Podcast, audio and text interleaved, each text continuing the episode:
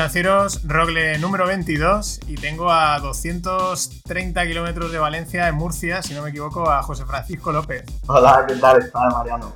Aquí estamos. ¿Qué tal? ¿Cómo, va la educación financiera? pues la educación financiera va, va mejorando mucho en realidad, ¿no? hay una tendencia creciente, eh, sobre todo por el interés que muchas personas están mostrando eh, de educación financiera, de eh, y no solo me refiero a bolsas, sino también a nivel de, oye, eh, yo ya entiendo que es importante mirar bien lo que es mi hipoteca, que si el banco no me da nada y quiero saber por qué el banco da tan poco dinero, ¿no? Cuando eh, intento contratar un depósito o, cuando me intereso por él y antes no era así, ¿no? Entonces, pues yo creo que eso es una noticia muy positiva, ¿no? Sobre todo en España, que yo creo que la cultura también es un poco de, gastar, gastar, gastar, ¿no? y si puede ser eh, pidiendo prestado, mejor.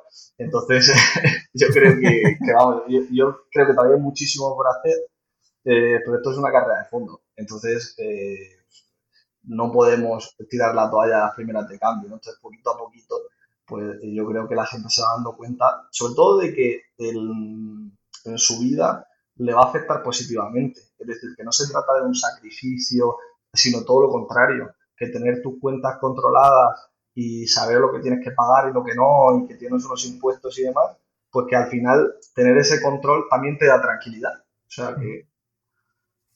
Sí, sí, ese es el... O sea, es el o sea, evidentemente queda mucho a hacer, porque aparte no tenemos una... Tú lo comparas, por ejemplo, con los americanos o los, los anglosajones, sobre todo, ¿no? Que también tienen mm. sus, son mucho más consumistas que aquí y tienen otro tal, pero sí que es de siempre, ¿no? Como que familiarmente o algo haya se tra la idea de invertir, de esa parte que no está todo garantizado y tal, pues les yo creo que tienen, no mucho más, pero tienen ese poquito más de, conocimiento financiero y, se nota, ¿no? Y aquí somos muy, muy amarrategui, ¿no? En, todo. A la hora de emprender, a la hora de, gestionar finanzas, yo creo que somos excesivamente amarrateguis. Sí, sí, y, a mí me ha pasado, ¿eh? Y de alguna manera me sigue pasando. Date cuenta que mi, padre es, funcionario, es guardia civil, eh, eh, es verdad que tampoco es el perfil normal, porque mi padre aparte ha hecho muchas cosas y, ahí está perro y hace una jaula y le canta la electrónica y siempre como que ha ido haciendo cosas aparte, ¿no? Y mi madre eh, trabaja en un colegio, no es funcionaria, pero casi como si lo fuera, y aparte siempre ha hecho cortinas y demás, ¿no? o sea, que ella siempre se ha buscado sus negocios aparte. Pero aún así, es decir, yo sí que he sentido y lo sigo sintiendo eh, y sobre todo me doy cuenta ahora de que he sido durante toda mi vida muy averso al riesgo. Es decir, todo lo que tuviera que ver con jugarte el dinero, con poner eh, dinero y poder perderlo, la posibilidad de tal, eh, era rechazado, ¿sabes? Y, y, además tampoco te ayuda la cultura o tampoco te ayuda la sociedad, ¿sabes? O sea, todo el mundo busca seguridad, lógicamente, ¿no? Y todo lo que sea huir de la incertidumbre, mejor.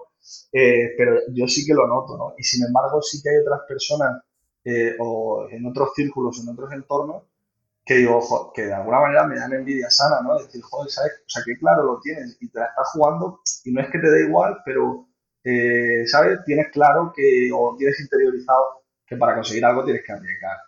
Y, y yo creo que eso en España es algo contra lo que es muy difícil luchar. No solo en España, porque en España habrá todo tipo de entorno, ¿no? Pero en mi entorno, eh, también mis amigos, eh, la mayoría eh, o muchos de ellos están preparando posiciones, algunos la han sacado ya, ¿no? Entonces, depende en el, entorno en el que tú muevas, la manera que tú tengas de pensar o las ganas que tengas de hacer cualquier cosa, también te afectan, o sea, por mucha autoestima que tengas, por muy duro que seas, por muy claro que lo tengas, ¿no? Y cuando estás con gente que crea empresas eh, y que tiene una motivación y que quiere crecer a nivel de patrimonio y demás, pues también te contagia, ¿no? Y, te anima y te entiende. Entonces. Sí, sí, no. Y aparte tenemos un país con, no sé si son 14 millones de funcionarios o algo así, o 12 millones, no, no sé. O sea, bueno, directos e indirectos, ¿no? Sí, con pensionistas, ¿no? O gente que. Entonces, claro, es pero es que es, lo que tú dices, al final, yo hay veces que eh, también mi proyecto va de, divulgar la cultura financiera, lo intento hacer de otra manera, pero eh, ves eso, dices, es que al final es lo que, quiero decir, tú yo lo que, mi análisis es que tú te sientas durante X años a comer y a cenar con tus padres, ¿no? Y con tus hmm. abuelos o lo que sea. Y ahí hay unas conversaciones y a veces se habla de la pantoja, otra vez es del Madrid o del fútbol pero hay veces que tú ahí vas mamando una cultura financiera indirecta, ¿no? Que es el, mira, eh, ahora tenemos ya la casa pagada, no sé qué, tal, y es donde luego, por eso la gente, por eso es lo que tú dices, lo que vemos también todo, yo creo que lo que tú, lo que tú has expresado es la mayoría de los casos en España, es eso, el cásate, cómprate la casa, eh, mm, búscate el trabajo fijo, de funcionario, ¿no? O sea, y, hay que, está muy bien y, es una, y también es una postura inteligente, sobre todo en este país, pero hay que romper un poco ese, ese, ese, ese, no sé, ese cliché o esa forma de, ver las cosas, ¿no? Porque si no nos quedamos atascados. No, no, no, totalmente. Además, yo recuerdo cuando yo me empecé a interesar por la economía, eh, fue en la burbuja inmobiliaria. Mis padres se querían comprar una casa y, claro, en aquel momento me acuerdo, mi padre se llama José, pero en Murcia le dicen Pepe. Entonces decían, Pepe, eh, que no te vas a comprar la casa en la vida. Vamos, me acuerdo perfectamente, mi tía hablando, ¿no? Que no te vas a comprar la casa en la vida, que los pisos no van a parar de subir, que si no los compras ahora. Mi padre yo creo que de alguna manera acertó un poco de suerte, porque él decía, no, no, esto tiene que bajar y tal, es muy cabezón, yo creo que eso le salido a él.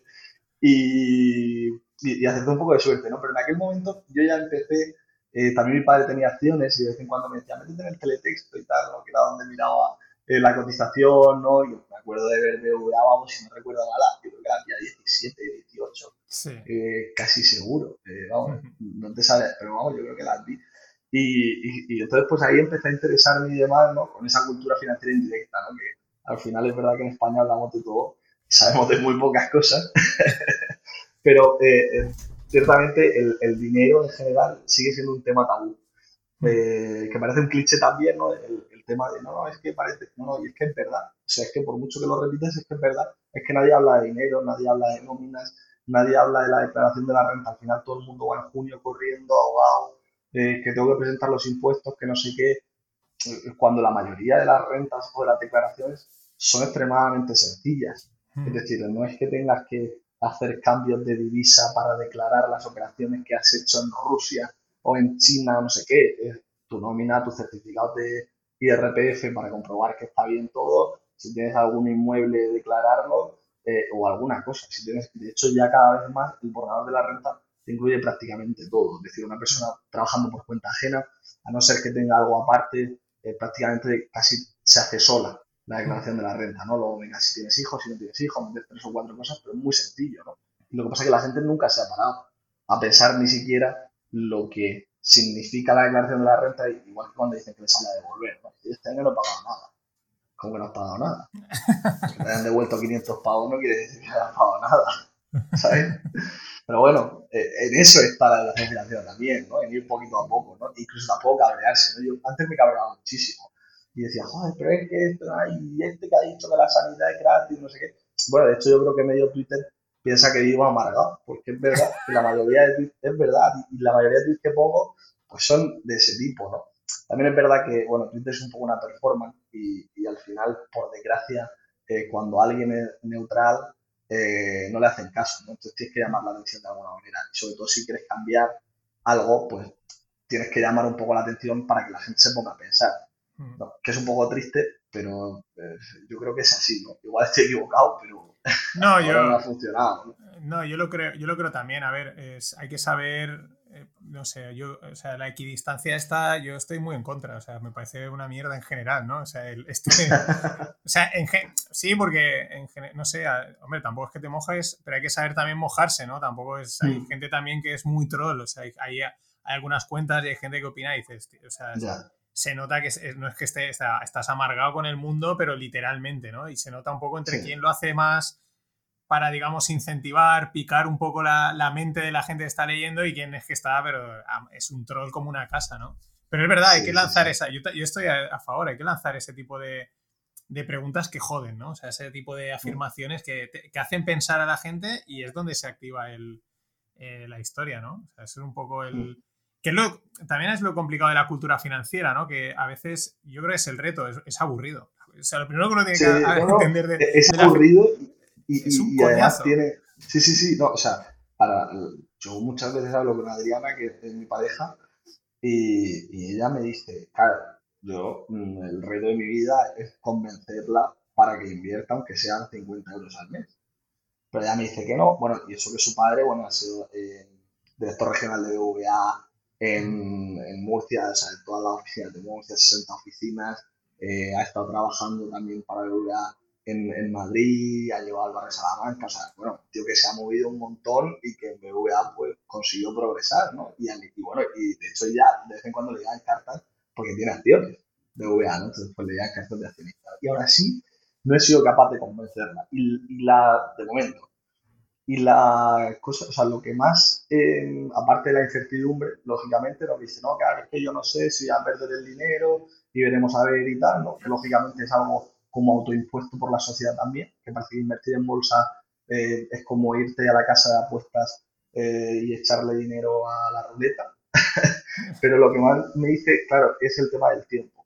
¿no? Porque yo tengo súper claro que al final, o sea, invirtiendo en el mundo, y me puedo equivocar, ¿no? Pero invirtiendo en el mundo, la probabilidad de que no ganes dinero en plazo de 25 años es, es, muy pequeña. Puede pasar, claro que puede pasar, ¿no? Pero es muy pequeña. Lo que pasa es que, claro, dices, todo este dinero al que yo estoy renunciando ahora, lógicamente, eh, eso ya es una preferencia personal, ¿sabes? Mm. Entonces, eso es lo que más cuesta, yo creo que la gente se, o sea, la mentalidad a largo plazo. O sea, de, coger y decir, mira, si estos 30.000 pavos que tienes en tu cuenta no los vas a utilizar, o sea, si te los quieres gastar porque eh, esa es tu manera de verlo, me parece perfecto. O sea, coge, cómprate un coche, o paga la entrada a una casa o haz lo que quieras. Pero si no vas a hacer nada con ellos, es que lo veo totalmente absurdo, ¿no? Pero claro, decirle a la gente, no, esto va a ser para dentro de 20 años, ¿no? Y, y entonces, claro, se, se echan para atrás. Yo sobre todo porque también me gusta ponerlos en el límite. A lo mejor dentro de 5 años ya va acabando el 30%, ¿sabes? Pero, pero prefiero decírtelo primero porque si no luego me vas a venir y me vas a decir que tú me dijiste que invirtiera en esto y ahora mira cómo me va y no sé qué, ¿no? Y entonces yo ya, yo bueno, yo con mi dinero haré lo que me da la gana, ¿no? Pero, eso me faltaba, encima que no cobro por ello. no, pero ahí es, eh, o sea, ese es un tema, el, el, un poco por lo que te decía de la, la, cultura financiera indirecta, ¿no? Tú al final, si tú cuando, por ejemplo, que yo creo que es el punto clave, ¿no? Cuando sales a trabajar, has acabado la universidad, te empiezas a trabajar, que muchas veces, en muchos casos, cuando coincide a lo mejor más o menos por las edades que los padres están o jubilándose o cerca de jubilarse, ¿no? Más o menos por cómo va la natalidad ahora. Si tú a tus padres les oyes, mira, ¿qué jubilación voy a tener? Porque empecé a invertir a los 30 años. Tú dices, yo quiero lo mismo. O sea, mi padre, voy a poner algo muy guay, ¿no? Pero mira, ostras, mi padre tiene medio kilo o, 300 o a día de hoy, ¿no? 400 mil euros de dinero que ha ido invirtiendo y ha ido rentabilizándose a lo largo de 30 años. Tú vas a decir, yo voy a hacer lo mismo que mi padre o que mi madre. Pero lo que vemos ahora es, mi padre se jubila y la casa la tiene pagada. Yo quiero lo mismo. Ese es el...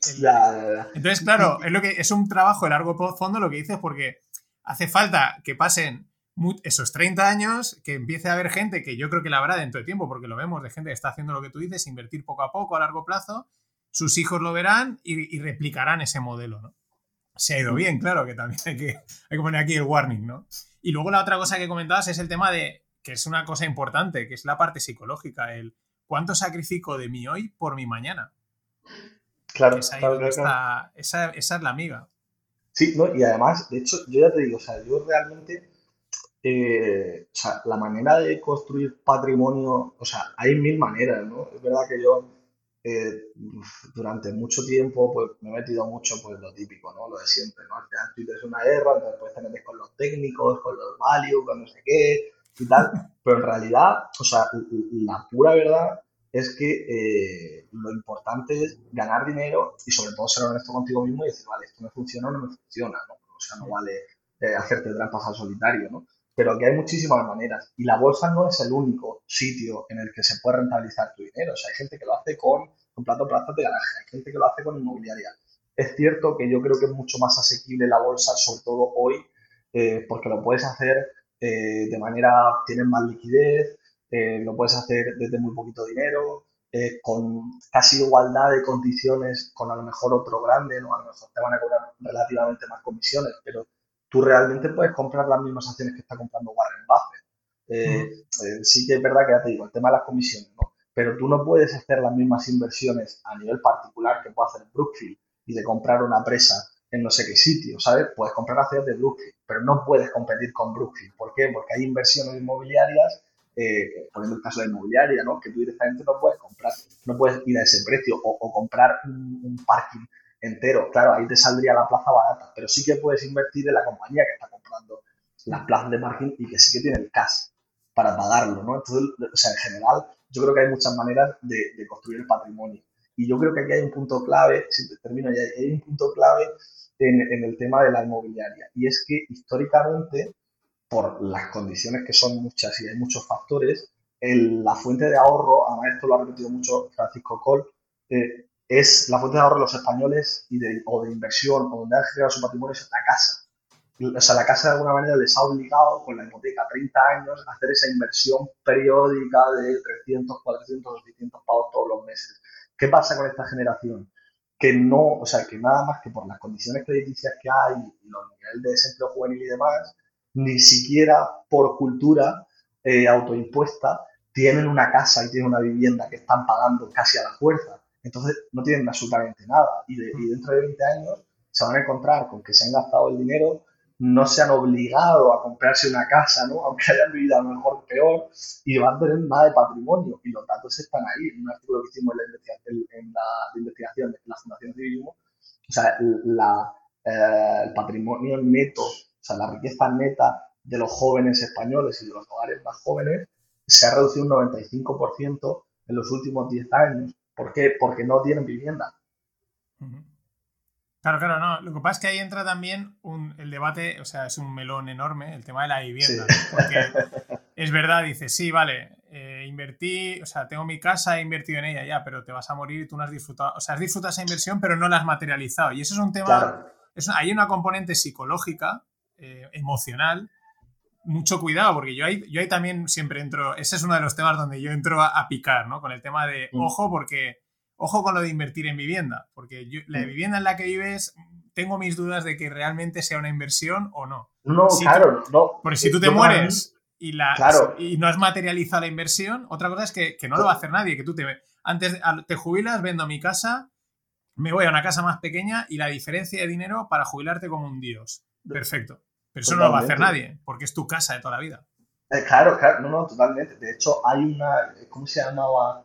Hay una compañía en Australia eh, que, bueno, es de residencias, te diría, no son residencias de lujo, ¿no? Pero bueno, son mm. como, em, eh, como villas, ¿vale? Y entonces, claro, en Australia la gente, incluso los hijos, hablan con los padres y los convencen, ¿no?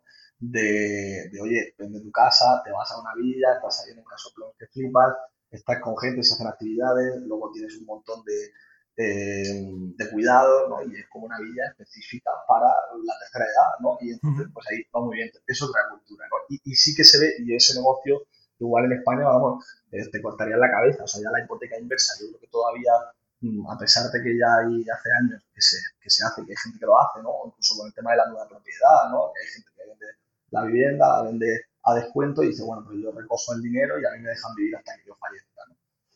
Pero eh, o sea, el tema de la vivienda, más que al nivel de inversión eh, como nosotros la entendemos, ¿no? O sea, yo, yo, me refiero a nivel de patrimonio. O sea, por lo menos que el dinero, que es perfectamente respetable, que cada uno se lo gaste y diga, bueno, yo es que no quiero tener patrimonio, y mm. me parece perfecto, ¿no?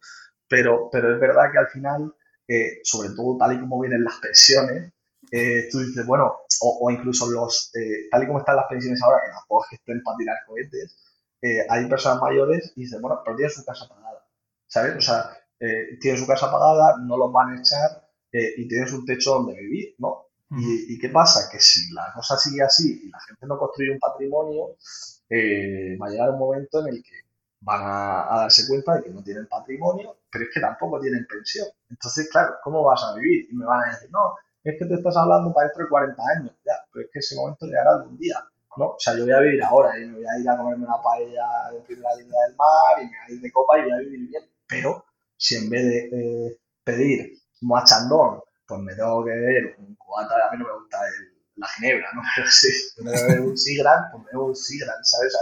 no, no, creo que beberme el moachandón y gastarme 100 pavos me vaya a hacer muchísimo más feliz. A lo mejor no tomarme la copa sí me hace infeliz, ¿no? Pero, bueno, sin, beber, sin beber garrafón, pero una cosa que esté bien, ¿sabes? O sea, eh, cada uno tiene que tener sus posibilidades, igual que eh, yo no digo, y yo lo hago, puedes ir a un restaurante y decir, venga, pues yo me gasto eh, 60 o 70 pavos por persona y tal, pero voy una vez al mes. No voy todos los fines de semana, ¿sabes? O voy cuando puedo, cuando me lo permiten mis finanzas, ¿sabes? Entonces, claro, una cosa es esta, mm, que sobre todo es lo que más te dicen, no, no, no, es que eh, por el tema de esta educación financiera hay que vivir hoy y tal. Sí, es verdad, tampoco hay que ser eh, de no, para conseguir libertad financiera y conseguir patrimonio no voy a hacer absolutamente nada en mi vida, no.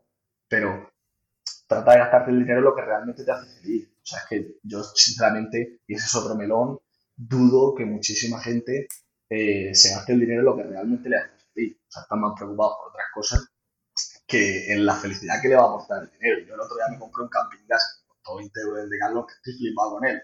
Y, no paran de reírse de mí mis colegas, ¿no? Yo costó 20 pavos y tal, y compré carne y me lo hice en la playa y estaba súper feliz. Y si me hubiera costado 200, estaría igual de feliz, porque bueno, es lo que me hubiera costado, ¿sabes? Mm pero me hace feliz de verdad, ¿sabes? No es una cuestión de, no, joder, es que me he comprado esto, ¿sabes? Para que me vean las tías en la playa. Pues, yo qué sé, bueno, cada uno tiene sus preferencias, pero no, pero no sé si me he explicado. Sí, sí, no, pero es que ese es el, el, tema muchas veces y cuando te metes y lo... Porque muchas veces yo creo que todos estos de los temas de cultura financiera, financiera y tal, se acaban abordando de una manera muy técnica, o sea, muy... La inflación, tal, el 2%, el 3%, sí, tal, sí, inversión. Pero hay una componente emocional, psicológica muy potente. O sea, que es, lo que lo cambia todo y al final es lo que estás diciendo, oye, uno tiene que equilibrar entre, bueno, eh, cuándo tengo que ahorrar y cuándo no, o sea, en qué momento cojo y mira, me pego aquí el homenaje, y, pero Mm. también a veces, pues oye, no te puedes estar pegando el homenaje nunca y guardar un poco, y es un equilibrio difícil porque cada persona es un mundo, cada persona tiene unos ingresos, unos gustos y un tal, ¿no? Y, y eso es una decisión que hay que estar tomando. Es difícil, pero casi a diario, ¿no? En- entre comillas, ¿no? O semanalmente. Sí, sí, sí. Eh, Pues, o sea, al final es que tienes que tomar decisiones. Y, y- y también porque, y, es lógico y normal, y, y a mí también a veces me, me puede pasar, ¿no? Aunque yo diga que no, pues a lo mejor seguramente hay algún momento en el que te pase y ni siquiera te das cuenta, o no eres consciente, no lo quieres ver, ¿no? Pero hay veces pues que se te proponen cosas y tú dices que no, pues, o, o dices que sí por eh, lo típico que me ha pasado alguna vez, ¿no? Con algún colega, eh, que a lo mejor eh, vamos a un sitio a cenar, ¿no? Y así por no decir que no viene y tal, al final acaba viniendo, ¿sabes? Y luego se acaba quejando, joder, es que nos hemos gastado 50 pavos aquí, no sé qué, ¿sabes? Ujú. Si no, no pasa nada, ¿sabes? O no te vengas, o, o dilo antes, ¿sabes? Y nos vamos nos comemos un kebab en la playa y somos todos felices, ¿sabes? O sea, si es que nos da exactamente igual, ¿sabes? Pero no vayas de, bueno, sí, sí, sí, no sé qué, y luego a la hora de la verdad, ¿sabes? Vas ajustado, ¿no? Entonces, que, que al final da igual lo que, lo que sea, ¿no? Pero sobre todo que, que sea de verdad. Y es, es lo que más me fijo realmente, o sea, eh, mira, sin ir más lejos, lle- llevándolo al caso, a mi caso, ¿no? Eh, mis colegas se van a Ibiza, ¿no? También unos, unos compañeros y tal, ¿no? Y se van a Ibiza, van a celebrar un cumpleaños, se van a pasar de puta madre, estoy seguro. Y entonces me dijeron, ¿te vienes y tal? Digo, pues no me compensa, ¿sabes? O sea, y, no pasa nada. Digo, ¿pero por qué? Porque yo nunca he sido muy fiestero. Sí, he salido de fiesta, eh, me gusta irme por ahí y tal, pero no es el tipo de plan en el que yo me gastaría 1.000 o 1.500 pavos, ¿sabes? O sea, Mm. prefiero gastarme 2.000 e irme, o 2.500 e irme a Tailandia una semana o dos semanas, que gastarme 1.500 en un fin de semana en Ibiza, ¿sabes? Pero no es por... Y, y yo no critico al revés, o sea, es, creo que no es reprochable que alguien se quiera gastar 2.000 pavos en Ibiza en un fin de semana.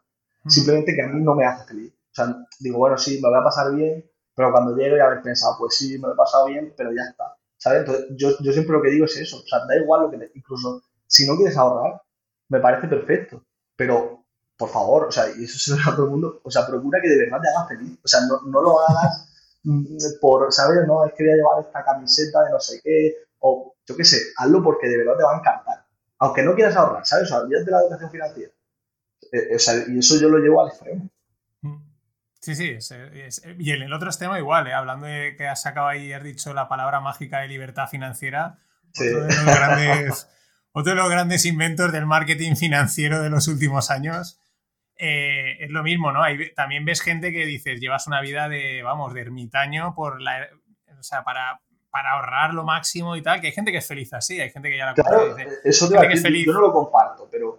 eh, comiendo latas de atún y arroz, ¿no? Pero...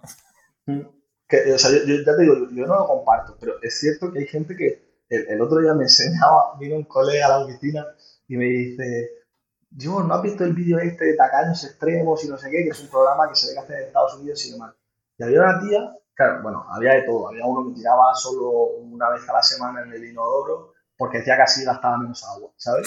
Y digo, madre mía, claro, eso me parece disparate. Pero había una tía que, eh, que tenía una, eh, no, voy a decir patología, ¿no? pero se llamaba cupón manía. Y la tía coleccionaba cupones. ¿Sabes? Entonces a lo mejor iba a un supermercado, se gastaba mil dólares y realmente le costaba la compra 150 dólares, ¿no? Porque era una obsesionada de los cupones.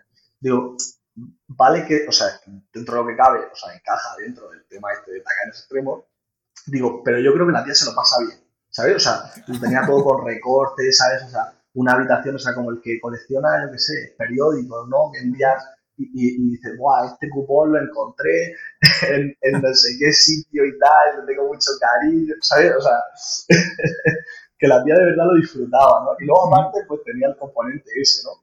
Pero, pero claro, o sea, hay cosas que dentro de eso, pues dices, bueno, sí, este es un tacaño a ojos de todo el mundo, pero a lo mejor es que disfruta, ¿sabes? Eh, aparcando el coche a dos kilómetros por la gasolina, y es como un juego para él, ¿no? Lo que pasa es que ahí volvemos a lo mismo. De verdad creo, y me puedo equivocar, que hay mucha gente eh, que va al extremo y que realmente creo que no disfruta ese proceso, ¿sabes? O sea, si la suerte de disfrutar eso, pues me parece increíble, pero eh, yo creo que hay mucha gente que de verdad se ha obsesionado muchísimo con ese tema, ¿no? Y a mí en algún momento me ha pasado, hasta que me di cuenta relativamente pronto, de que sí, soy un gilipollas, ¿sabes? O sea, ¿qué hago, no? pero más que era eh, joven y me di cuenta rápido, ¿no? Pero, pero digo, madre mía, es que... pero ahí, por ejemplo... Dice,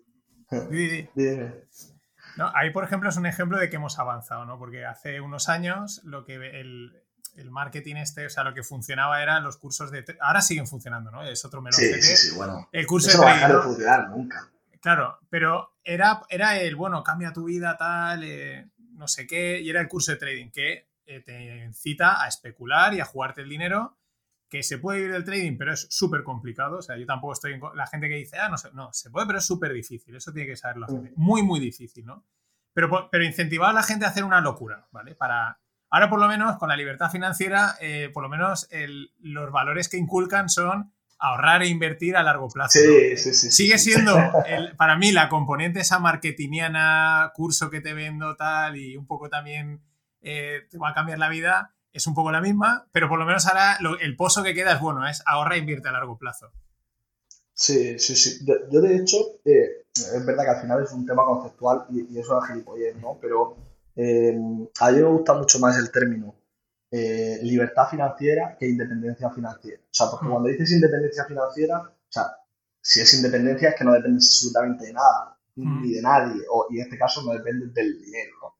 Entonces, claro, la independencia financiera como tal, o sea, la veo casi eh, imposible de conseguir para cualquier persona normal. O sea, ni siquiera el que dice que realmente es independiente financiera. O sea, yo ahí pongo unos criterios eh, muy exigentes, ¿sabes? De inflación y decir, o sea, para, para ser independiente financieramente, o sea, eh, eh, tienes que ser capaz de cogerte un helicóptero, irte a la otra punta del mundo, o sea, tener recursos para hacer absolutamente de todo. Si no, te cogen, o sea, tú tienes 3 millones, millones de pagos en España, pero no puedes irte, te coge la inflación, te coge, o sea, te los quita y se acabó. Entonces no eres independiente. Realmente la, la, independencia financiera como tal, yo lo, yo lo, bueno, digo, se consigue de golpe de golpe me explico. Te has creado una empresa, has creado un negocio, has creado una startup. Hay en, Murcia hay varios y algunos los conoces. Creo que los de Erasmus, no sé si los conoces, que están eh, Javi López y tal, están sí, Lo sigo mucho, lo sigo mucho en Twitter. Eh, no lo conozco personalmente, pero eh, está ahora creo que en Canarias. Está, pues el tío está en Lanzarote porque ya se ha salido de la empresa y la vendieron hace dos años. Y la consigues con un trabajo, pero es la que creo que es lo que pasa, ¿no? Oye, alguien que ha montado un negocio, lo, acaba, lo vende por una pasta, más o menos, y oye, se consigue golpe, punto. La otra es lo que tú dices, al final no, es, no es tan, tan, tan fácil como muchas veces también se vende, que ese es el problema. Claro, yo, por eso abogo por el término de, de, libertad financiera. ¿Por qué? Porque libertad al final es, es una manera de decir, mira, vale, yo tengo, imagínate, eh, llevo ahorrando 20 años, tengo una cartera de acciones de 250.000 pavos o de 100.000 eh, y tengo aparte un colchón de 30, ¿vale? O sea que es algo perfectamente conseguible para una persona que profesionalmente pues haya ido desarrollando y tenga una vida normal y que simplemente haya eh, dado preferencia al tema de construir patrimonio, ¿no? O, tengo dos pisos que alquilo, ¿vale? Pues, coño, esa persona no va a ser independiente financieramente, pero sí que está en la posición, que esto lo ha dicho muchas veces mi vista investor, ¿no? De, que le juegan al dinero, ¿no? O sea, mm. en ese momento, si tú estás en tu trabajo y dices, escucha, o sea, yo tengo 100.000 pavos, que mira, si a mí, si yo gasto 2.000 pavos al mes, eh, sin contar inflación ni nada, pues tengo para vivir 50 meses, 4 años. Pues claro, eso te sitúa en una posición, y seguro que en 4 años he encontrado un trabajo. Entonces, eh, eso te sitúa en una posición de, de, no tener que depender todo el rato de tu jefe o de quien sea, ¿no? Y yo creo que ese es el concepto mucho más, o sea, creo que es un concepto mucho más potente que la independencia financiera, sobre todo porque el, el concepto de independencia financiera, que no digo que siempre sea así, pero me da la sensación de que hay muchos casos que lo que esconde realmente es una realización de la persona. O sea, hay gente que es como, y, me parece perfecto, pero Totalmente yo no me imagino, y, yo siempre lo digo, y digo, joder, no, venga, yo si, si consiguiera tanto dinero no volvería a trabajar en la vida. Pero luego eh, Adriana, que me conoce casi mejor que yo, me dice, José, o sea, tú probablemente no dejes de trabajar nunca, ¿sabes? O sea, aunque a lo mejor solo trabajes por las mañanas, o a lo mejor solo trabajes dos horas al día, pero tú tienes que estar haciendo algo porque si no te mueres. O sea, si es que lo que te gusta realmente es eh, tener algún reto, aunque sea una fundación, ¿sabes? O sea, a lo mejor no trabajas, pero o tendrías una protectora de animales o tendrías algo porque necesitas hacer algo, ¿sabes? No, es...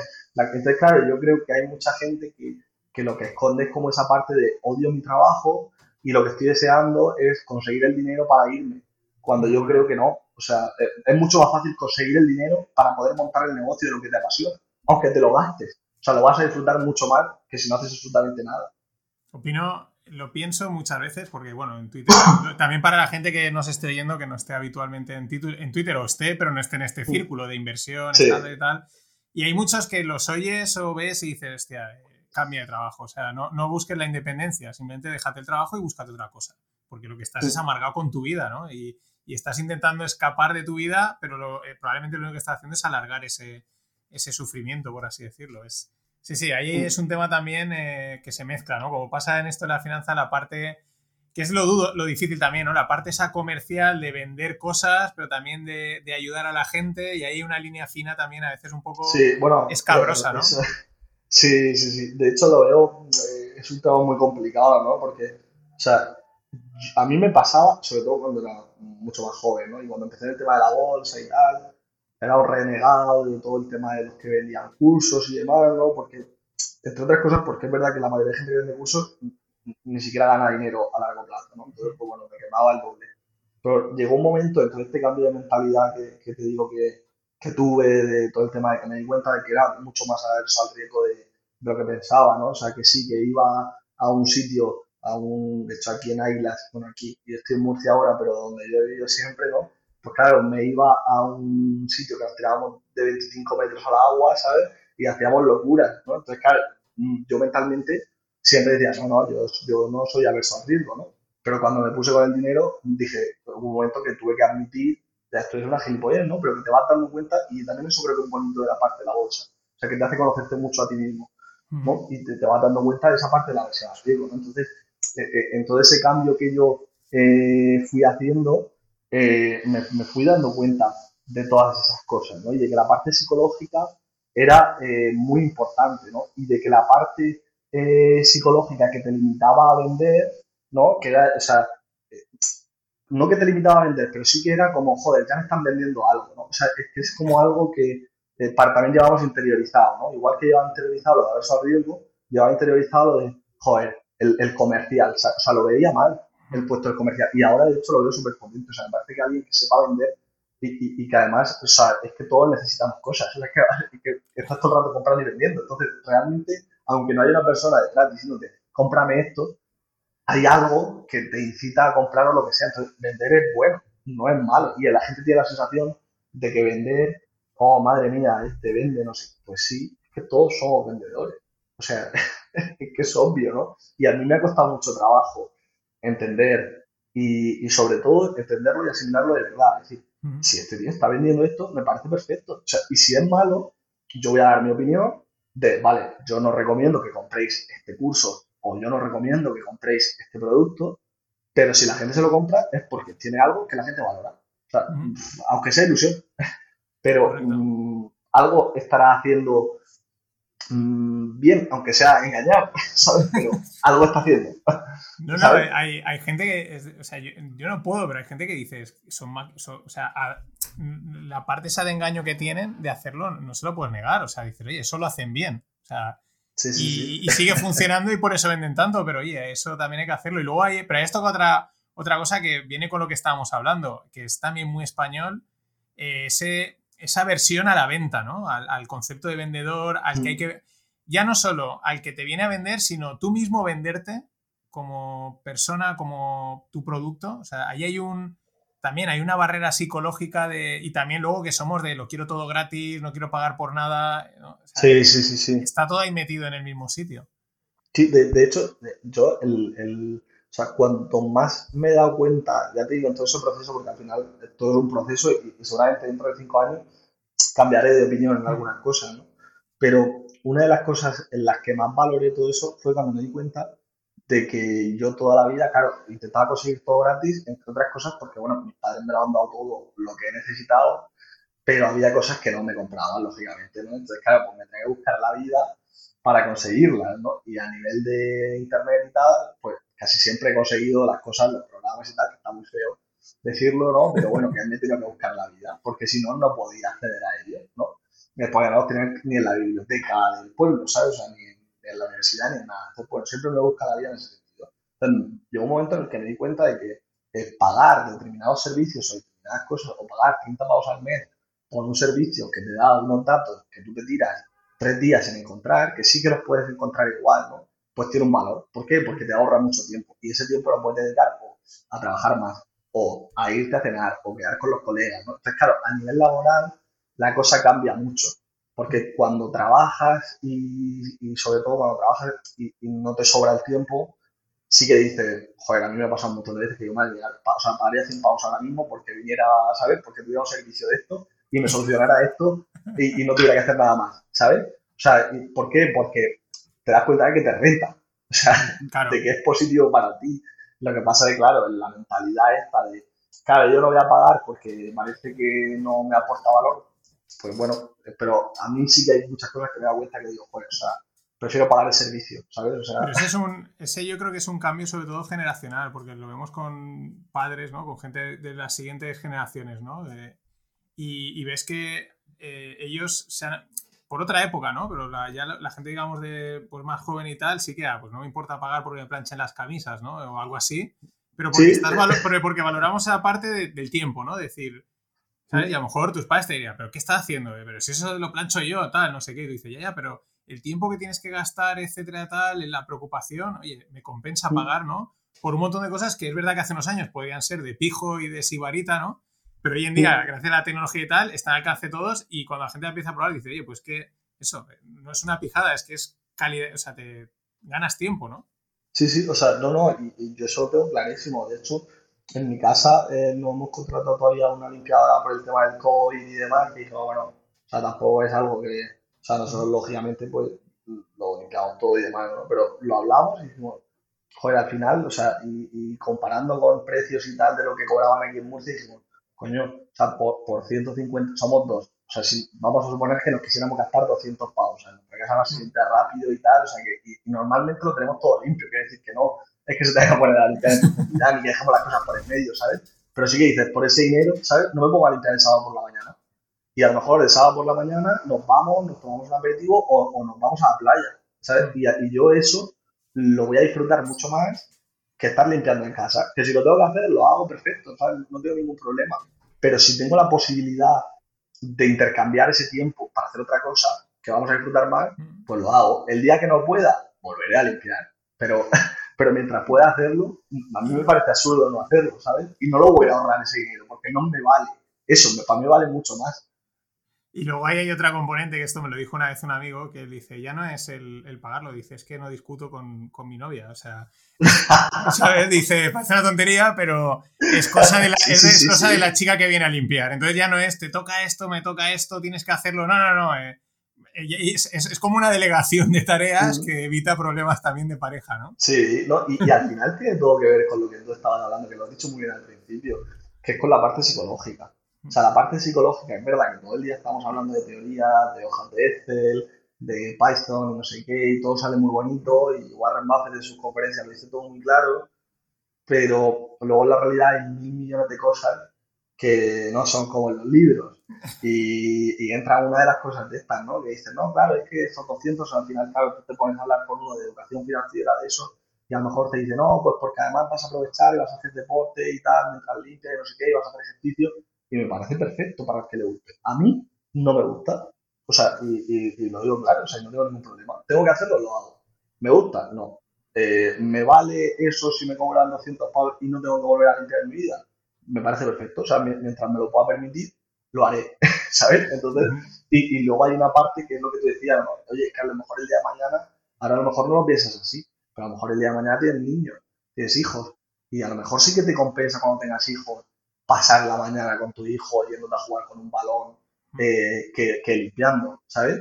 Eh, entonces, claro, eh, hay muchas cosas que van cambiando a lo largo de tu vida y que te cambian la manera en la que tú, sobre todo es una cuestión yo creo que muchas veces de tiempo, o sea, incluso te diría que el recurso más valioso al final es el, me acuerdo una vez que no sé quién me dijo, hablando de, la definición de economía y tal, ¿no? de la administración de recursos, que, el tiempo no era un recurso. Digo, joder, digo, pues tú vas a vivir eternamente, porque al final todo es un problema de tiempo. O sea, hay cosas que tú dices, vale, yo eh, esto, mm, imagínate, un algoritmo de no sé qué, de un programa para escrapear datos de una web. vale, yo sé que esto lo puedo llegar a hacer y necesito tres días. Perfecto, si, si vas a llegar a hacerlo, ¿sabes? Pero vas a necesitar tres días enteros que no tienes. Entonces, al final todo es un problema de tiempo, ni, siquiera es un problema de, capacidad. Y ese tiempo se puede conseguir o, se puede eh, acortar pagando por él a alguien que te lo vaya a hacer mientras tú estás haciendo otra cosa. E, yo por eso cuando oyes las, ahora con el tema de blockchain y Bitcoin y tal, ¿no? Y ¿no? el mm. dinero es que es unidad de cuenta, eh, reserva de valor, eh, medio de pago, digo, hay una, o sea, para, sí, ¿vale? Para el libro de economía, el dinero es tiempo, punto para mí hay una componente que el dinero es tiempo y es una emoción. Cuando crees que lo vas a ganar te flipas y cuando lo mm. pierdes o crees que lo vas a perder te, afecta.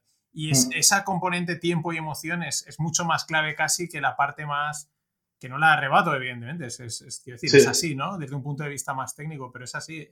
Tienes dinero, tienes tiempo. Pagas que, te, que, te, laven, que te tal, que no sé qué, eh, no cocinas, vives como un señor. no, no, claro, totalmente. Y, y ahí o sea, y, vuelvo a lo mismo porque me parece fundamental. Y todo depende de, de, cómo, o sea, de tu perspectiva y de cómo tú entiendas las cosas. Porque estoy seguro de que hay gente que nos está escuchando ahora y dice, no, porque este tío que conozco yo tal gana 300.000 pavos al año y no tiene tiempo, ¿sabes? Bueno, claro, no tiene tiempo, pero al final es una decisión personal.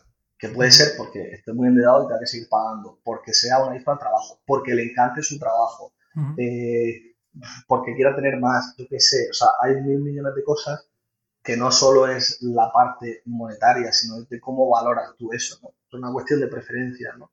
Y si esa persona decide que su tiempo lo quiere gastar en eso, aunque tenga dinero para comprar tiempo, entre comillas, pues a lo mejor elige no hacerlo. Pues, o sea, es que todo tan, es verdad que es todo tan relativo.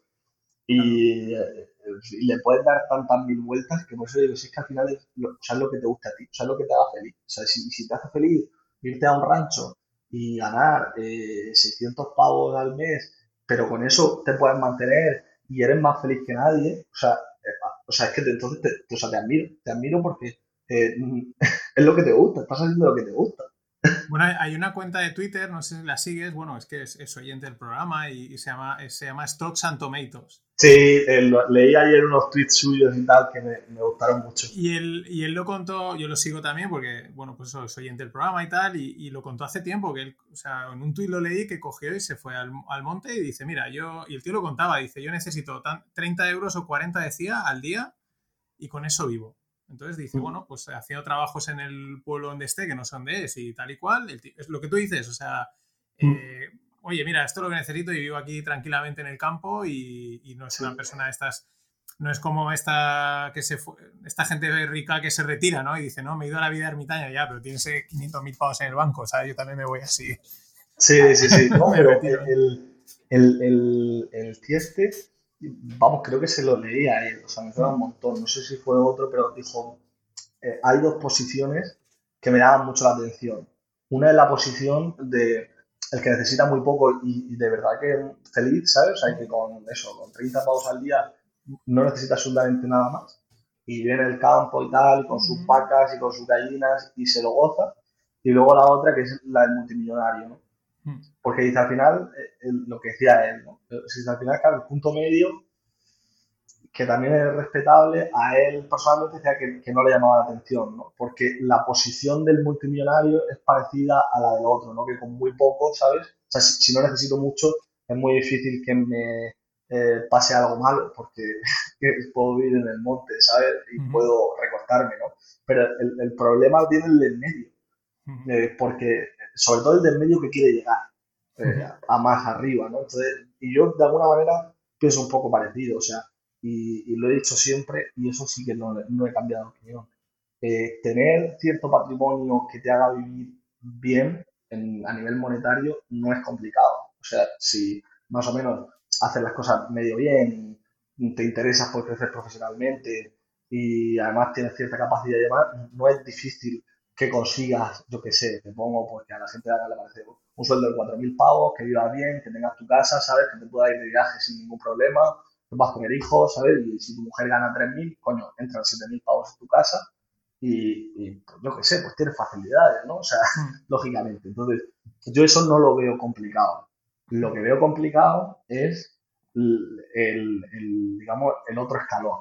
O sea, y ahí ya eso sí que no lo consigues con un sueldo, ni siendo capaz profesionalmente, ni haciendo las cosas bien. O sea, ahí tiene un componente de suerte y tiene un componente de talento. Y, y, ese nivel, tú por mucho que ahorres toda tu vida y lo hagas bien, o sea, no vas a conseguir. O sea, o haces una, un empresote de algo, tienes una idea, o te arriesgas mucho sobre un proyecto, o no lo vas a conseguir nunca. O sea, hay como un tope. O sea, un tío que cobra 10.000 pavos al mes tiene el tope también. O sea, a no ser que tenga un proyecto con unas perspectivas de crecimiento o que en algún momento tenga una idea sobre ese mismo proyecto que desarrolla y lo haga muy bien. Pero, pero tiene ese límite, ¿sabes? Y, lo va a tener siempre a no ser que cambie de mentalidad. Y de hecho, eh, es tan sencillo, es un cliché también, pero es que es muy fácil. O sea, no hay ningún millonario dentro de los que se puedan conocer, ¿no? Como millonarios y tal, que se haya hecho millonario siendo asalariado, o, cobrando 10.000 pavos al mes. Casi todos son empresarios, gente que ha tenido proyectos, o quitando a la gente que le ha tocado la lotería y demás, ¿no? Pero, o sea, gente que ha invertido, o sea, que ha arriesgado y ha dicho, bueno, ya pongo este dinero, hago esto, o compro pisos, o hago promociones inmobiliarias, o lo que cada uno haya sido, que no tiene por qué ser solo con la bolsa, ¿no? O, o creo una empresa y la vendo, ¿no? Lo que hablabas tú antes de Javi, ¿no? Eh, o sea, es ese tipo de persona, no es el tipo de persona que, tiene un salario y ya está.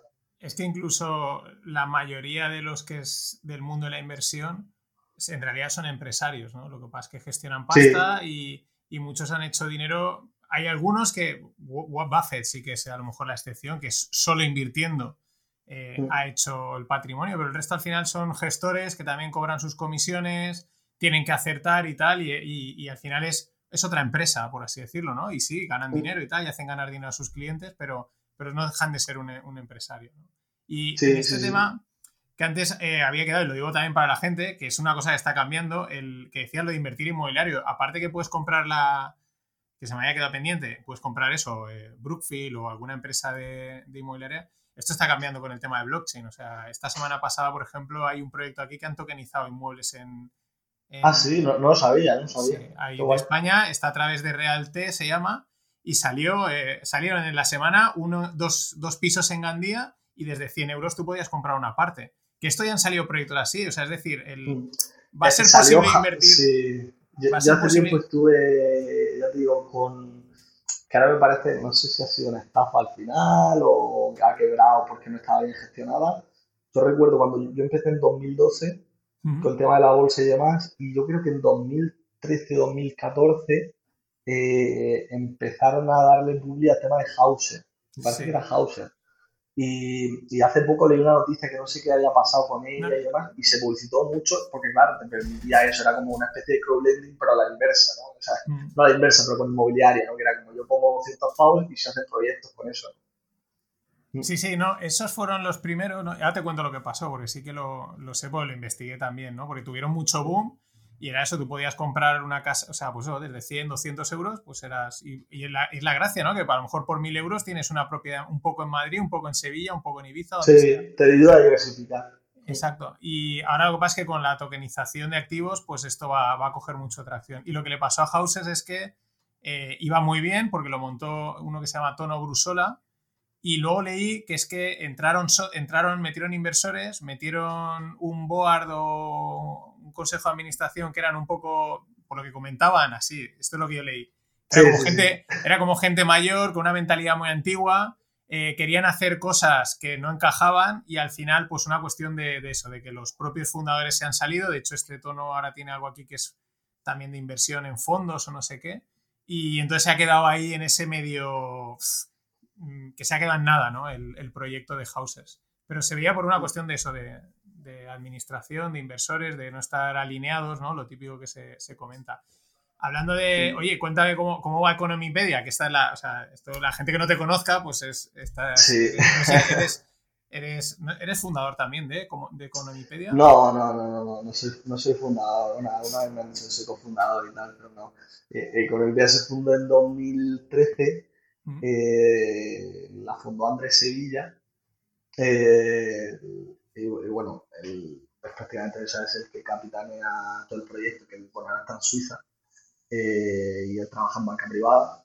Y bueno, pues todo esto lo creo cuando estaba en la carrera y demás, casi como a modo de eh, coger lo que ya sabía, ¿no? Y, y, repasarlo, ¿no? Y entonces, pues bueno, el último año de carrera empezó y por casualidad, eh, cuando pasó todo el tema este de que Grecia se iba a salir del euro, él escribió un artículo como hacía, yo qué sé, dos semanas o tres semanas antes, ¿no? y, lo llamó ¿Qué pasa si Grecia sale del euro? Y claro, como en aquel momento cuando pasó eso no había ningún artículo escrito, porque las noticias siempre van después del evento, pues claro, el único artículo que había era el suyo y está en, en Wikipedia. Y entonces, claro, pues empezó a tener visitas y, claro, y, se sorprendió porque dijo, hostia, ¿sabes? O sea, esto que lo había escrito yo, que tenía cinco visitas, que eran para mis colegas y demás, de repente como que se le abrió la idea mentalmente de decir, esto puede tener visitas, ¿no? Y a lo mejor, pues en un futuro eh, puede ayudar a más personas. Entonces, pues se le, ocurre, se le fue ocurriendo, bueno, su hermano también estuvo ahí, Pablo Sevilla, que es ahora el director comercial, eh, con todo el tema de conseguir redactores, a los redactores empezar escribiendo gratis, eh, o sea, cogiendo por universidades y contactando con un montón de gente y demás, ¿no? y bueno, pues fueron haciendo una enciclopedia enorme y bueno, ahora tenemos parece que son 7.300 publicados, creo que llevamos ya 7.300 artículos. Y, y, bueno, pues poco a poco el proyecto fue creciendo. Yo me uní en 2017, en mayo, gracias a, Francisco Col, que él ya escribía, él, escribía actualidad. y, y, además me pasó una cosa muy curiosa, eh, que, bueno, lo he contado siempre en mi comité, pero nunca lo he contado, eh, que es que, eh, claro, yo tenía la ciudad del trader y la ciudad del trader eh, pues a mí me pagaban, pero claro, mm, me pagaban muy poco. Y entonces me acuerdo que me dijo, joder, tal, aquí en este sitio te pagan y demás, ¿no? Y lo que hablaba antes de la mentalidad esta de haber al riesgo y no sé qué. Y entonces digo, digo ¿cómo no, no, me crees que te paguen por escribir, ¿no? Porque además yo llegué a escribir en la ciudad del Trader, yo escribía dos artículos al día. Eh, escribía uno por la mañana y otro por la tarde. Y entonces, claro, yo pensé, ¿cómo te van a pagar por escribir? O sea, claro, yo hacía las cuentas y decía, esto es imposible, o sea, eh, no te van a pagar seguro. Sí, sí, sí, sí, sí, tal. Total, que estuvo un tiempo antes, al final entré yo también, y ahí empecé a escribir, efectivamente me, me y, y, entonces, pues bueno, estaba como redactor externo, yo estaba terminando la carrera, y cuando terminé la carrera, eh, hablando con Andrés, yo hablaba mucho con él y demás, y me dijo, estamos buscando una persona eh, para que gestione la web y demás, y que haga un poco pues todo el tema de revisión, de redacción también, queremos impulsar el proyecto. Y, entonces, pues claro, yo lo, le di una vuelta y dije, bueno, si a ti te cuadra y a mí me cuadra y, vamos, lo hablamos y demás, ¿no? Pues oye, pues vamos con ello a tope. Yo además tenía pensado irme a Madrid porque yo tenía claro que quería hacer algo de, de banca o de, tema de inversión y tenía muy claro el camino que iba a seguir, ¿no? Pero me surgió ese y dije, joder, ¿sabes? O sea, no, no me lo planteaba realmente como una posibilidad. Y ya desde el momento yo empecé en octubre, yo lo hablé en junio, me parece, o creo que lo hablé antes del verano, me acuerdo de hablar por WhatsApp con él, lo vi en verano en Alicante, que nos conocimos por primera vez en persona, y, y ya a partir de ahí, desde el 1 de octubre del 2018, pues bueno, ya empezamos a tope, eh, y, y, bueno, Economipia siempre ha estado creciendo, pero sí que es verdad que en los últimos años es cuando más se ha notado, ¿no? Porque al final no es lo mismo crecer un 100% de 100.000 usuarios, que te vas a 200.000, que crecer un 100% de, de 4 millones. Porque claro, el 100% de 4 millones es mucho más, ¿no? Claro, es, mucho más bestia y, y, bueno, la verdad que nosotros a nivel de, de, o sea, a mí lo que más me gusta de Economipedia, o sea, la filosofía que hay, o sea, y sobre todo las personas que hay en, en Economipedia, o sea, de hecho, bueno, eh, al principio yo tampoco tenía unas condiciones, o sea, era muy fácil mejorarlas, o sea, hubiera estado en otro sitio y hubiera estado cobrando más. Eh, pero bueno, yo lo que tenía claro que quería era un, un proyecto capacidad, con capacidad de crecimiento y, capacidad de escalar y de hacer cosas. Y, y, eso fue lo que más me llamó la atención. Y de hecho, eh, así fue. O sea, me podía haber equivocado porque también era un riesgo para mí. claro, porque podría ser un proyecto que al final, pues bueno, sí iba ahí, pero, pero claro, yo, date cuenta, yo cuando entrené con Wikipedia, que bueno, ya era un proyecto sólido, pero eh, tenía un millón y medio de usuarios mensuales el récord, ¿no? Y, y ahora estamos haciendo más de ocho. Entonces, claro, eh, el, el, crecimiento, ¿no? También gracias a, a, Diego, que es el que se ha encargado todo el tema de la web, la ha hecho entera, eh, Pablo también con el tema comercial, bueno, Andrés por supuesto, o sea, Alfonso que también estaba ahí, que es otro socio, o sea, había mucha gente, Frank Cole, que también estaba dentro de Conip hace ya un año, eh, y bueno, pues nuevas incorporaciones que hemos ido haciendo, y, y, al final todo el mundo se ha dejado la vida, ¿no? Pero... Sí, sí, pero son, hostia, es que son, yo estoy en un proyecto también que depende de visitas y, y tenemos 100.000, 200.000 al mes o por ahí, decimos, hostia, que de puta madre tal, pero eso es una barbaridad, o sea, de verdad, has dicho 8 millones al no, 4 millones al mes, sí, has dicho. Sí, o sea, no, eh, o sea, ahora mismo eh, hicimos en abril, me parece que hicimos 16 millones de visitas, a lo que es visitas, porque cada, cada usuario, eh, o sea, entra y ve varios artículos, o, uh -huh. hay, gente, bueno, hay gente que ve 6 y tal, pero eh, visitas, o, o, usuarios únicos, o sea, el número sí, de personas sí. únicas en el mundo, 8 millones. Entonces, claro, pero lógicamente nosotros queremos ir como al final el objetivo último de Economipedia es que la educación financiera y que todo lo que, que, tenga que ver con la economía llegue a la máxima gente posible. ¿no? Uh -huh. Entonces, claro, para eso no te basta solo eh, con hacer lo que estás haciendo, es decir, o sea, bueno, nosotros hemos hecho mil millones de cosas, ¿no? que luego al final también te ríes porque, bueno, yo cuando empecé en economía no sabía prácticamente nada de SEO, ¿no? y casi, pues claro, al final me he dedicado prácticamente todos los días casi a hacer SEO, ¿no? Entonces, claro, al final aprendes muchas cosas, ¿no? Entonces, claro, cuando luego ves a gente que dice cosas de SEO que son supuestos expertos y demás, pues dices, bueno, yo, no soy ningún experto, ¿sabes? Pero lo que estás diciendo es una barbaridad. Entonces, claro, ves también muchas cosas que dices, bueno, nosotros, para que te hagas una idea, eh, nosotros revisamos todos los artículos desde 2012 hasta 2018 de todos los artículos que habíamos escrito. O sea, los volvimos a revisar enteros y añadir contenido y a revisar que no hubiera ni una falta de ortografía, que todos los artículos fueran neutrales. O sea, no era solo, o sea, no hemos hecho solo la parte de publicar y demás, y además hemos mejorado el proceso constantemente. Es decir, tienen que tener imágenes para que se entiendan mejor, que tienen que estar por categoría, o sea, todo el rato pensando en la persona que lo va a... Hay veces que llega para que te hagas una idea, eh, un comentario y dice, no entiendo bien y tal, y nosotros revisamos el artículo eh, para comprobar que efectivamente si se entiende o no se entiende bien. O sea, porque nuestro objetivo último es que lo pueda entender todo el mundo. Y yo siempre le digo, cuando hablo con el día, le digo, si te lees un artículo y no lo entiendes, escríbeme al WhatsApp. O sea, porque de verdad tenemos que darle una vuelta. o sea, sí, no puedes siempre agradar a todo el mundo, ¿no? Pero, pero sí que puedes acercarte mucho. Yo te doy mi feedback, yo, o sea, es verdad, la descubrí hace tiempo. No sé si la descubrí al seguirte a ti en Twitter o cómo, pero. Y también cuando ya buscas alguna cosa siempre sale, ¿no? Sí, Una cosa esta, si quieres, sí. estáis muy bien posicionados, dices, hostia, este detallito. Y es verdad que está muy bien porque eh, yo veo que no tiene, o sea, no son súper extensos, o sea, no son unos artículos ultra técnicos, o sea, en la parte técnica entran justo donde tienen que entrar, pero lo hacen asequible, ¿no? no por ejemplo, swaps, ¿no? Y no, te, no tenéis ahí 20, no sé, 15.000 palabras de swaps, que es un tema súper técnico, ¿no? Que, no va a ayudar realmente a la gente que simplemente quiere hacerse una idea de por dónde va, ¿no? Y está en ese punto intermedio entre dar lo suficiente pero no pasarse, ¿no? Y explicarlo bien, pero tampoco caer en una parte... Está, yo los veo bastante, o sea, muy bien. Eso es uno de los criterios que nosotros mm. ponemos. Bueno, nosotros lógicamente, eh, por todos los reactores que van entrando, que van colaborando con nosotros y demás, además, eh, de hecho ahora mismo creo que todas las personas que escriben Economipedia tienen todas eh, estudios universitarios, yo creo que casi todas también tienen máster y además trabajan. O sea, y, nosotros tratamos lo máximo posible de que la persona que escriba sobre un tema sea profesional en ese tema. ¿no? Y al final, claro, eso también hace mucho, ¿no? Porque, claro, al final la persona que se va a escribir, o sea, tú la tienes que formar, digamos, en la estructura que tú quieres hacer de artículo, ¿no? No me dos mil palabras, ¿no? Tiene que ser artículo, pues que tampoco sea un artículo de 100 palabras, de una definición, pero un punto intermedio, lo que tú decías, ¿no? Y sobre todo que la gente lo entienda con palabras lo más sencillas posible. No siempre es posible, ¿no?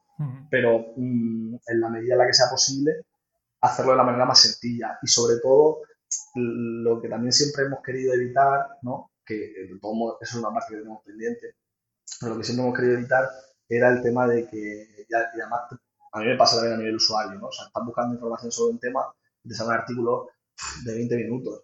Pues dices que no tengo 20 minutos ahora para leer un artículo. Entonces, necesitas algo más sencillo que a lo mejor no llega a profundizar, buscar ese, ese equilibrio, ¿no? Entonces, pero claro, también somos conscientes de que para nuestro objetivo no, no vale solo con eso. O sea, hay que hacer otras muchas cosas, ¿no? Pues también estamos sacando guías y manuales y cosas así, eh, tema de vídeos explicativos, eh, para coger y abarcar más. Es decir, tener la parte de, oye, eh, si tú simplemente lo que quieres saber es cómo funciona la hipoteca inversa, te metes y en tres minutos lo vas a entender, seguro, pero si quieres información sobre cómo funciona la hipoteca inversa porque quieres ser inversor, ¿sabes? Que también tengas esa pata de decir, joder, ¿sabes? O sea, no me tengo que meter en, el Instituto de Analistas Financieros. O sea, que en la también tengo información de mucha calidad, Entonces, eh, nosotros lo que buscamos también ahora es, es esa parte, ¿no? No solo la parte sencilla, sino también la parte técnica.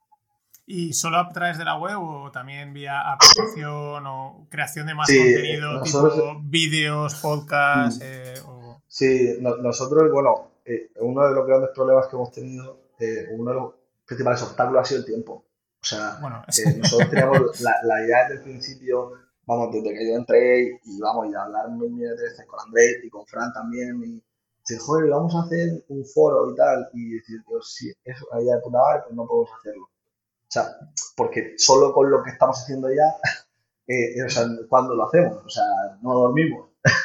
Entonces, eh, claro, tienes que estar muy, sobre todo tener paciencia y ir muy centrado en ese tipo de cosas. Entonces, de contenido nosotros, o sea, la idea es que con Wikipedia, y muchas veces lo decimos cuando nos reunimos y tal, todo el equipo, que está en pañales. O sea, es como nosotros lo vemos. O sea, nosotros sabemos que, bueno, hay un montón de cosas que queremos hacer que, creemos que podemos hacer además y aportar valor, ¿no? Pero, por ejemplo, un podcast no lo hemos sacado porque hasta que no tengamos el tiempo como para hacer algo que digamos, joder, ¿sabes? Es una cosa así que dices, tengo la seguridad de que todo el mundo lo va a entender, de que va a estar bien grabado, de que puedo tener una persona pendiente, ¿sabes?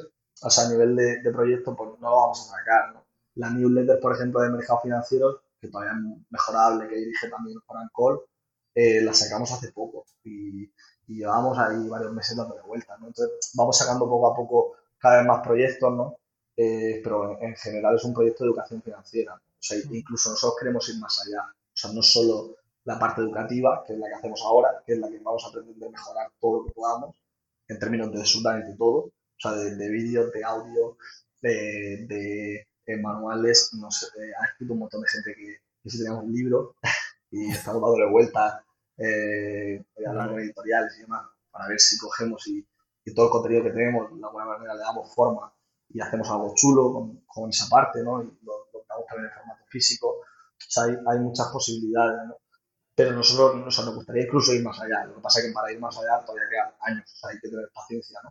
Pero que nos gustaría incluso la parte pues, de asesoramiento financiero y demás, ¿no? Pues incluso también. O sea, que no, sea, no solo sea un sitio en el que puedes aprender, ¿sabes? O sea, nuestra idea acompañamiento una comunidad, ¿sabes? O sea, que, te puedas aprender, pero que también puedas encontrar a gente que te pueda ayudar, eh, que puedas, eh, el foro seguramente lo vamos a sacar este mes, yo creo, ¿no? Pues un foro en el que puedas preguntar en el que la gente pues cada vez al final comente más y que haya una comunidad real, ¿sabes?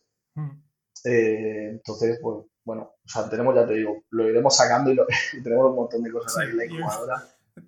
A ver, esto, eh, todos los que estamos haciendo cosas estamos iguales. Si tuviese, dame, me podrías dar el dinero, pero da igual, aún así me faltaría tiempo, ¿no? Para hacer todas las cosas que tengo en la cabeza. Haría esto, haría yo, yo por ejemplo con los podcasts haría 27 podcasts más, ideas de podcast tengo otras claro. pero la, ni siquiera, para no liarme, ni siquiera pienso en ellas, o sea, porque si no ya se me va todo. no, pero es verdad que es una cuestión de, muchas veces de tiempo, porque hay cosas que sí que es verdad que no puedes comprar con dinero, o sea, mm. eh, el desarrollar a lo mejor un tema y no sé qué y darle vuelta, o sea, eh, no le puedes pagar a alguien para que te haga ese proceso porque cuando te lo hagas vas a decir, es que no es este, o sea, no sé cuál es, pero sé que esta estructura no es, ¿sabes? Entonces tienes que darle vuelta tú y darle cariño y, y, hacer las cosas bien cuesta mucho trabajo. Y luego muchas veces una cosa que es, que a lo mejor mucha gente no lo sabe, ¿no? De la parte esta de crear contenido, o tú lo haces escrito, yo lo hago audio, es, ya no es el hacerlo, sino el pensar qué es lo que tienes que hacer. O sea, ese previo de voy a pensar cómo lo hago, de qué hablo, de qué tal, eso es, bastante tiempo y es lo que más quema. Luego, cuando lo tienes claro, lo ejecutas, dices, vale, voy a grabar, pam, pam, pam, ¿no? O voy a escribir el artículo.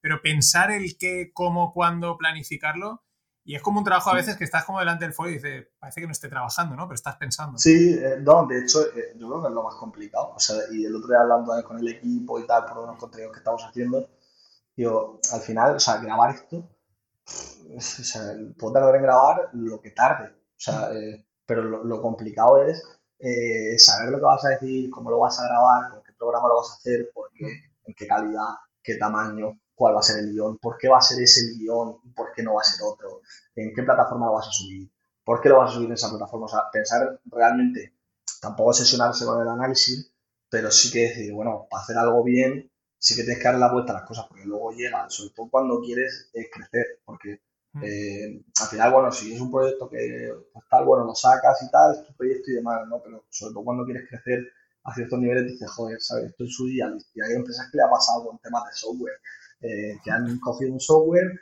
eh, o un ERP, han seguido desarrollándose y han crecido más de lo que se imaginaban que iban a crecer, o en ese momento ni siquiera pensaron que eso iba a ser un obstáculo llega un momento en el que tienen que hacer una migración porque ese software ya no les sirve por lo que sea y tiene un problema. Dicen, joder, si de, inicio hubiéramos pensado, que claro, también es verdad que con otros basados todo se ve muy claro, ¿no?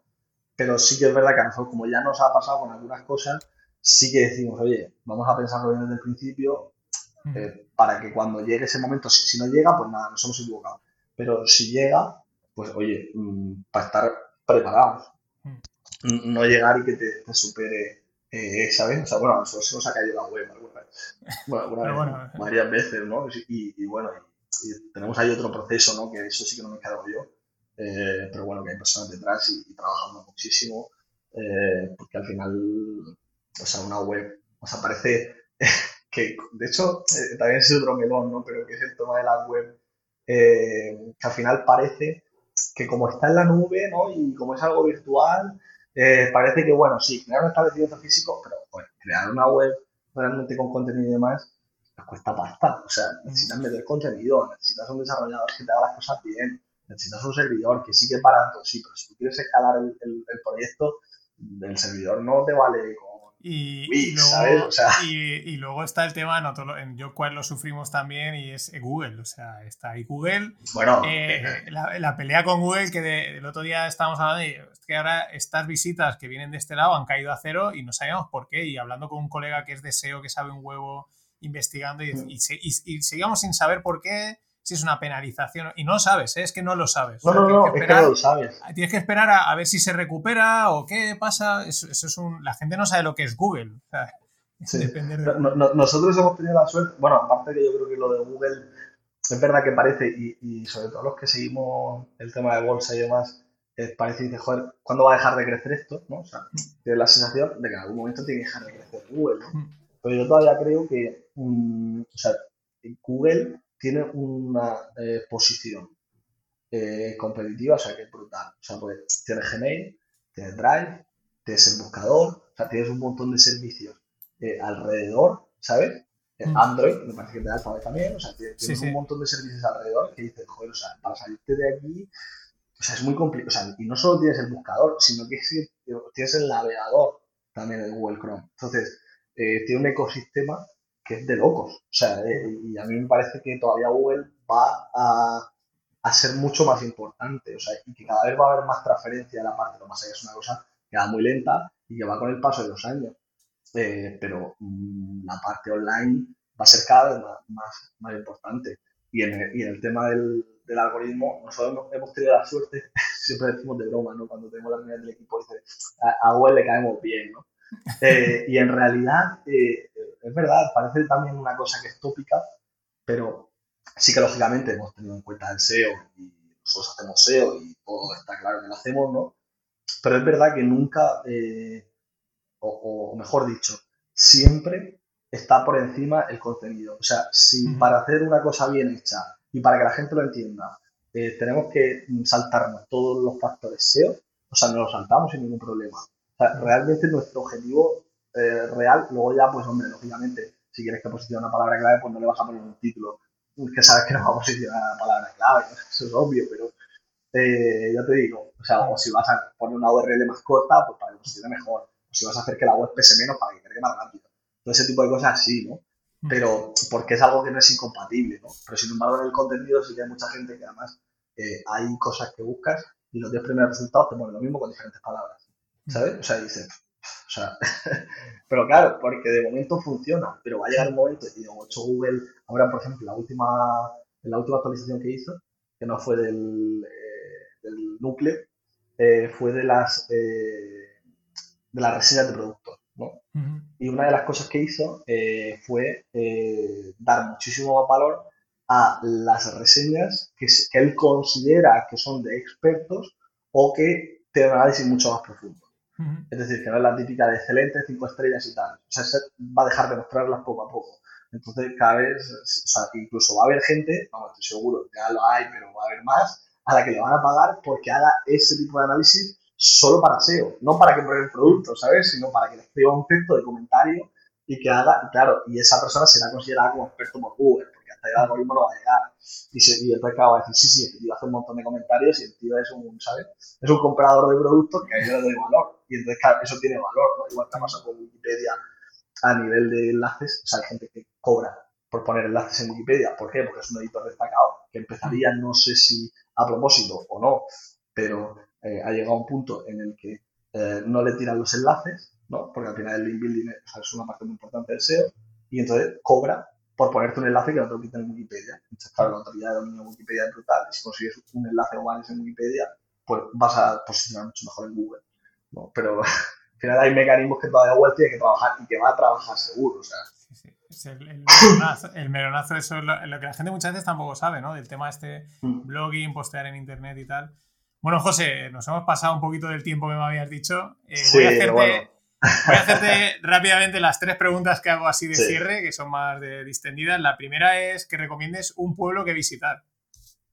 Águilas, Águilas, sin duda. Hostia, está, bueno, yo estuve en Águilas con el barco. bajamos sí. hasta Almería y luego paramos ahí. Luego tengo un amigo que es Eusebio, que la familia es de Águilas también.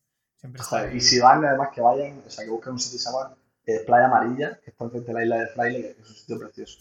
Playa Amarilla, vale. Perfecto. Y ahora lo que mola, eh, un restaurante donde comer.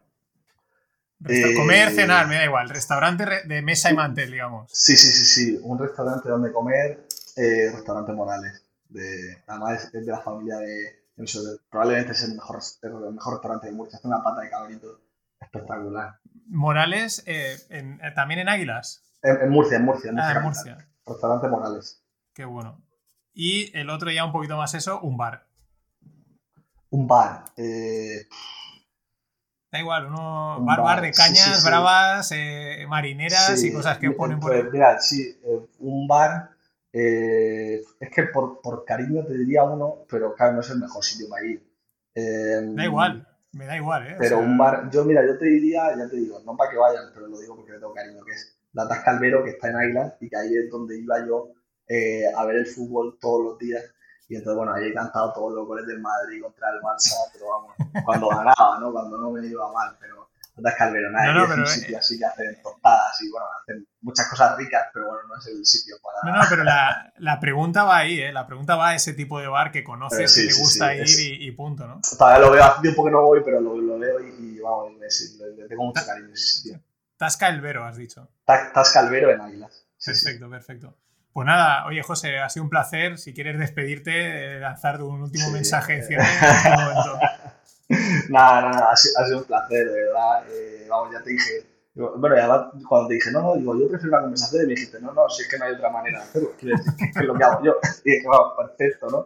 Creo que es la mejor manera de, de conocerse y de que la gente te conozca. Así que nada, eh, le daremos caña por Twitter y por todos lados. Y, y bueno, espero que a la gente le haya gustado y que pregunte lo que quieran. Y si les gusta, pues repetimos, o sea que no tengo ningún problema.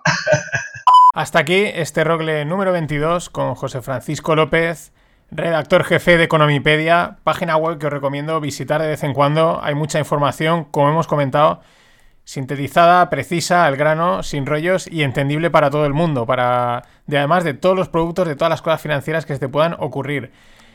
Ha sido una gran charla, muy agradable, ha molado mucho. Muchas gracias, José, por este tiempo que nos has dedicado, por contarnos las cosas de una manera tan llana, tan directa, que mola mucho.